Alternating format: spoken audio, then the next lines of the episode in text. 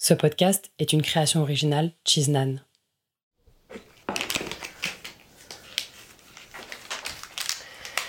On va faire notre test de grossesse jour 2. J-3 avant la prise de sang. Alors, un peu ce Placez simplement l'extrémité absorbante orientée vers le bas dans l'urine, comme illustré pendant 20 secondes seulement. Vous pouvez replacer le capuchon si vous le souhaitez. Test à plat. Durant le test, ne maintenez jamais le bâtonnet euh, avec l'extrémité orientée vers le haut. Le symbole d'attente clignote pour vous indiquer que le test est en cours. Votre résultat apparaît lorsque le symbole d'attente cesse de clignoter. Ça clignote. Si le symbole d'attente n'apparaît pas après utilisation du test, consultez la question 6.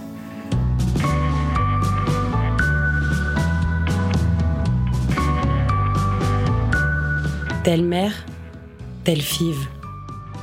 Épisode 3, le jour où elles ont fait le test.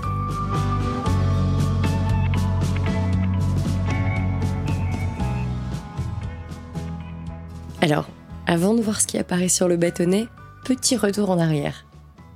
On a laissé Katia et Fiona à Bruxelles après une première insémination qui a échoué. Le mois suivant, elles ont recommencé. Benjamin Violet à fond, deuxième insémination et deuxième déception. Je les retrouve à ce moment-là, moi, déçues, mais pas abattues. Elles ont compté leurs paillettes et changé de stratégie. Alors nous, on a dû faire un choix assez technique. enfin, on a fait deux inséminations d'abord qui n'ont pas fonctionné. Et en fait, euh, voilà, comme on paye donc euh, ces paillettes de sperme, il y a un critère qui rentre en compte, qui est euh, financier et aussi de disponibilité de ce donneur-là. Et en fait, techniquement, il y a une subtilité, c'est qu'avec une paillette, on peut faire une insémination ou un processus de FIV. Du coup, avec une FIV, on peut obtenir plusieurs embryons et donc plusieurs essais. Et donc après deux inséminations, donc on a essayé d'utiliser deux paillettes, on s'est dit ok, on va passer à l'étape suivante. Et donc nous sur euh, la FIV, on a eu euh, cinq embryons. Et donc voilà, on sait que bah en fait euh, si il y a c'est des, embryons qui sont assez bien formés, ils sont en jour 5 donc voilà, on sait que probablement ça peut marcher assez vite. Et après, on remet tout dans le ventre de Katia. Tu vois, en fait, euh, il est fabriqué à l'extérieur. C'est incroyable. Mais il y a plusieurs façons de faire. Mais nous, parce que pour que ça marche mieux, on a pris le spermatozoïde, l'œuf de Katia, on les a mis ensemble à l'hôpital. Et puis quand ça faisait un tout tout petit bébé de 1 mm, ils l'ont mis dans le ventre de Katia et là il a continué à grandir. T'as bien retenu, dit Ouais, c'est bien. Mais maman m'a pas expliqué les différentes choses qui étaient possibles.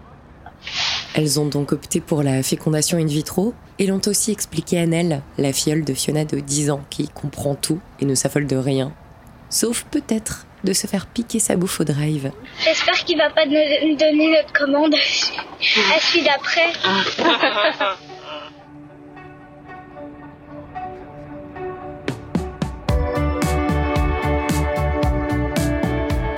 Avoir un enfant, c'est une charge financière pour tout le monde.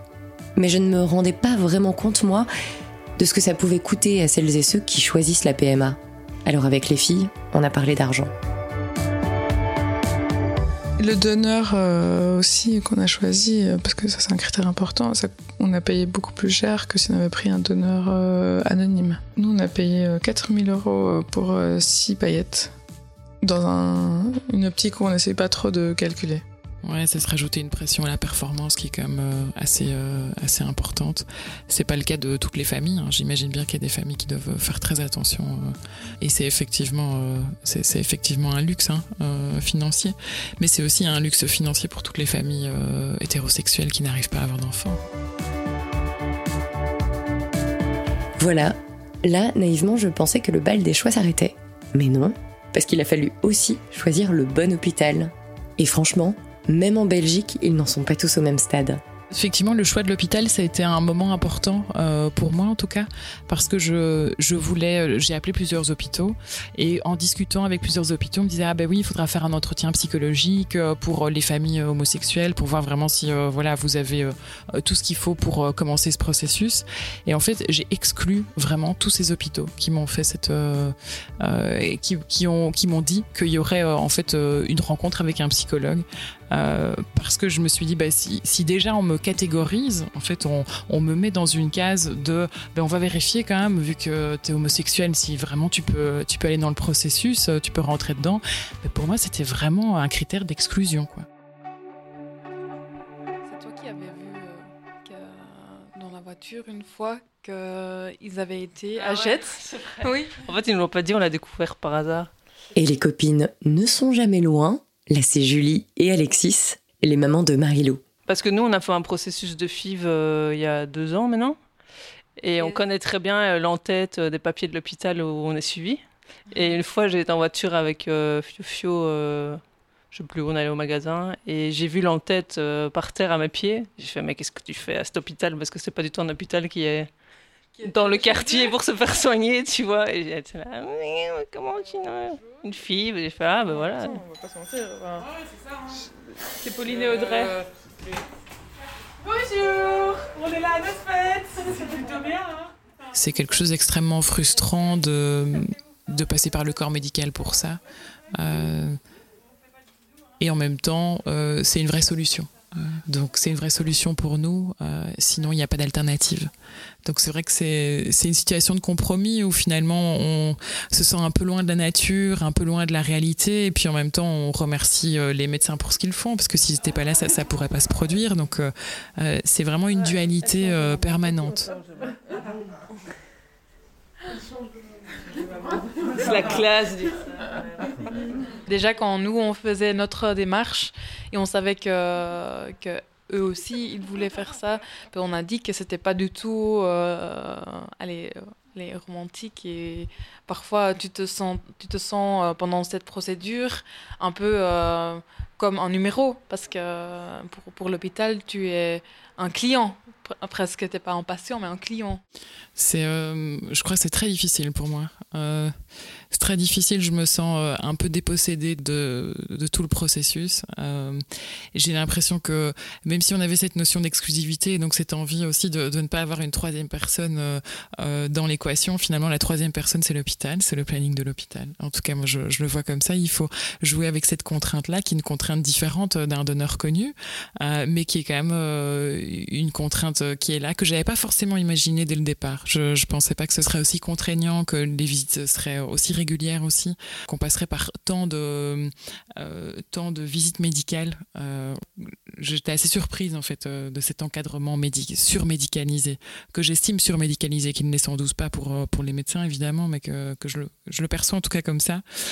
Euh, j'ai pas le choix de, de, qui va faire le transfert d'embryon, je peux pas le rencontrer avant ou la rencontrer avant.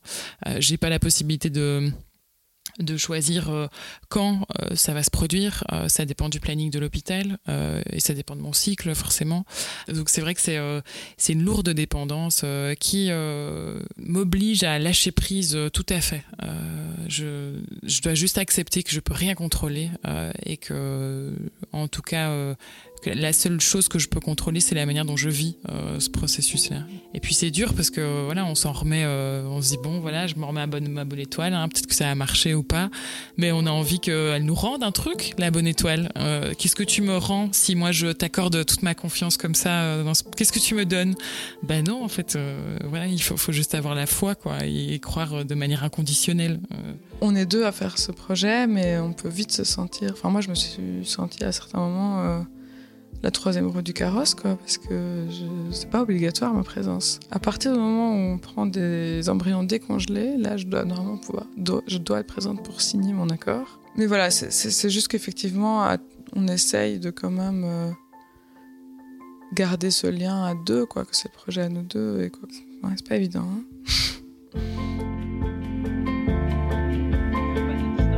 il n'y en aura jamais, je pense, euh, bah distinction. Mais je me rends compte maintenant que ce lien génétique est peut-être pas si important. Ouais, à mes yeux, tu vois. C'est pour ça que tu te dis que hein, euh, c'est super chouette hein, comme, euh, comme bilan. Ouais.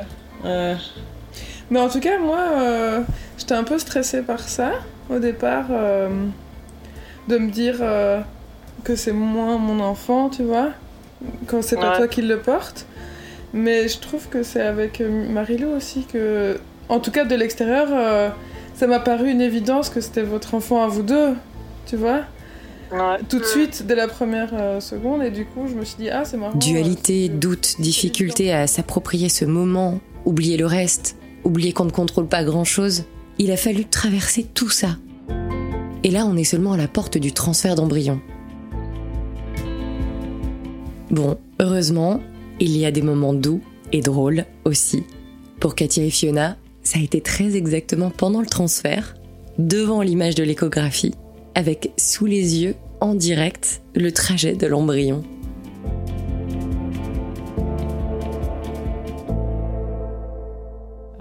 Euh, bah, le transfert d'embryon avait lieu avec, euh, avec le, médecin. Et c'est vrai que euh, Fiona m'a susurré dans l'oreille que ça y est, Roberta était arrivée.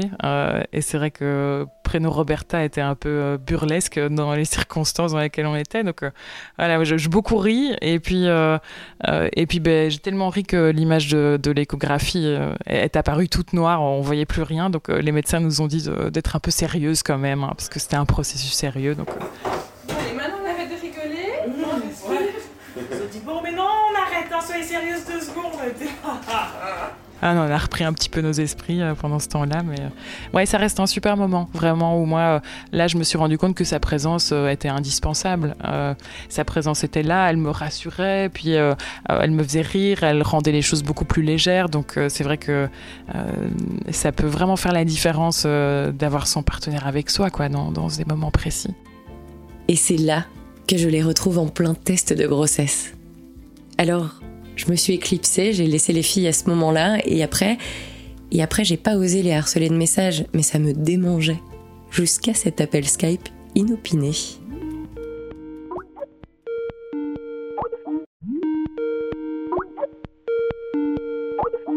Vous entendez? Salut! Salut les filles! Alors, vous avez, vous avez un truc à nous annoncer? Ben, On a eu la prise de sang ce matin euh, pour euh, le test de grossesse. euh, Il y a le chien qui vous cherche. Ah, pas trop de suspense, alors Euh, donc on a fait, euh, ouais, je fais une prise de sang ce matin et le test est positif, donc je suis enceinte. C'est super Trop bien. Et Otto Et est content. vous aviez fait un test de... Ouais, ouais, ça se voit. Telle mère, telle five, un podcast de Lucie Baverel et Loïc Mabili. Si vous avez aimé ce podcast, partagez-le, notez-le et soutenez-le. La suite est à découvrir sur vos plateformes préférées.